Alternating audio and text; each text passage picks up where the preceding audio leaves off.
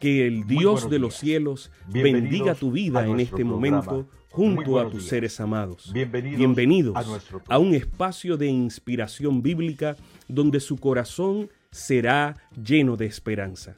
Como un regalo de la Iglesia Adventista del Séptimo Día de King, Texas, compartimos la lectura devocional para adultos correspondiente a este bendecido día. Pablo, reavivado por una pasión. Autor, Pastor Bruno Razo. Que Dios te colme de misericordias en este preciso instante. Oremos. Amante Padre, que en este momento tu palabra trascienda al corazón de quien la escucha, sea sembrada y dé fruto para la vida eterna. En el nombre de Jesús. Amén. Hoy, 18 de diciembre de 2021, nuestra matutina lleva como título Considerémonos unos a otros. Dice, y considerémonos unos a otros para estimularnos al amor y a las buenas obras, no dejando de congregarnos como algunos tienen por costumbre, sino exhortándonos y tanto más cuanto veis que aquel día se acerca. Hebreos 10, 25. La fidelidad en asistir a la iglesia anima a otros y los estimula al amor y a las buenas obras.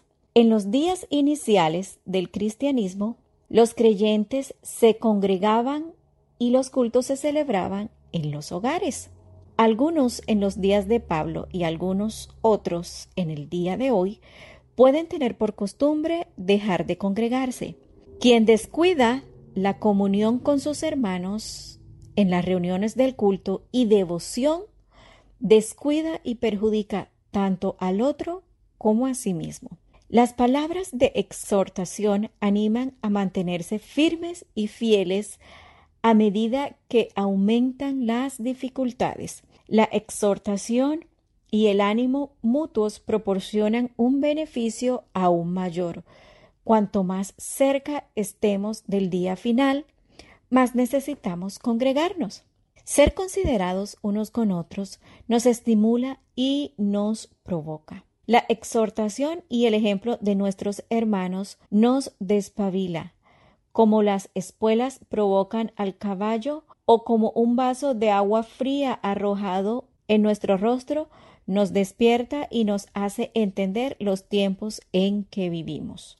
Así también, ahora hemos sido advertidos acerca de la segunda venida de Cristo y de la destrucción que ha de sobrecoger al mundo.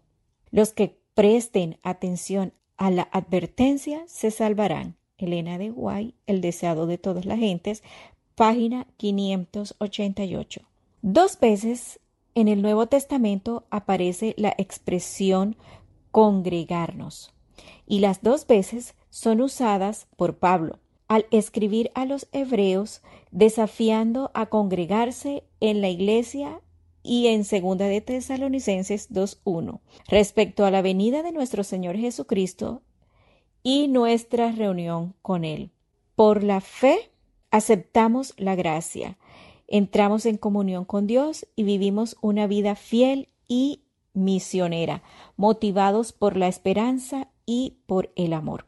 En un lugar de Sudamérica, el año pasado, cuando la pandemia profundizaba la crisis y el dolor, un grupo de hermanos, siendo considerados con sus prójimos, salieron a repartir cestas de alimentos. Una familia fue beneficiada y con emoción agradecieron porque ya no tenían nada para comer. A cambio, entregaron dos sobres que contenían el diezmo y las ofrendas que habían separado. Ellos podrían haber usado ese dinero, ya que bien lo necesitaban para comer pero pusieron primero a Dios. Aún en las circunstancias más difíciles fueron considerados unos con otros y se exhortaron al amor, a las buenas obras y a la fidelidad. Por la fe nos acercamos, Por la esperanza nos, nos mantenemos firmes y por el amor somos considerados unos con los otros. Dios les bendiga. Sabemos que esta lectura ha bendecido su vida. Compártala, compártala con alguien más e invítele a suscribirse en nuestro canal para mayor bendición. Puede también